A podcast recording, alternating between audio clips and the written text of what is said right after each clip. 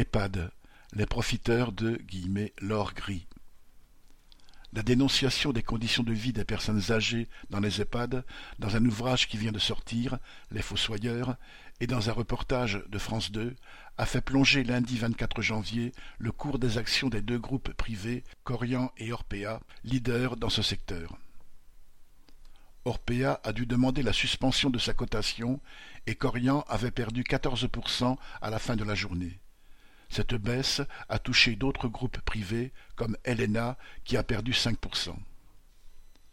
La maltraitance des personnes âgées a déjà été dévoilée à plusieurs reprises par les employés, les résidents eux-mêmes ou leurs familles, du fait des économies sur la nourriture, les soins, mais surtout faute de personnel.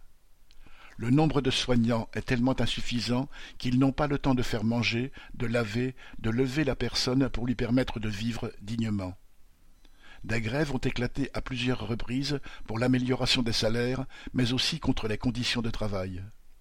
Le coût plus important des maisons de retraite privées n'y garantit même pas de meilleurs services et un meilleur traitement des pensionnaires, mais des bénéfices importants aux actionnaires.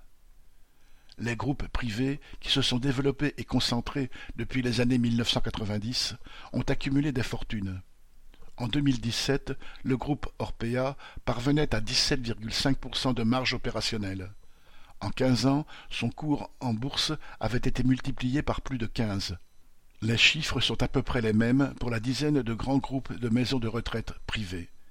Ils ont fait des personnes âgées de l'or gris grâce aux fonds publics et au soutien des élus. L'intervention de Xavier Bertrand, alors ministre de la Santé, a grandement facilité l'expansion du groupe Orpea qui, en 1990, a obtenu très rapidement la gestion de dizaines d'établissements.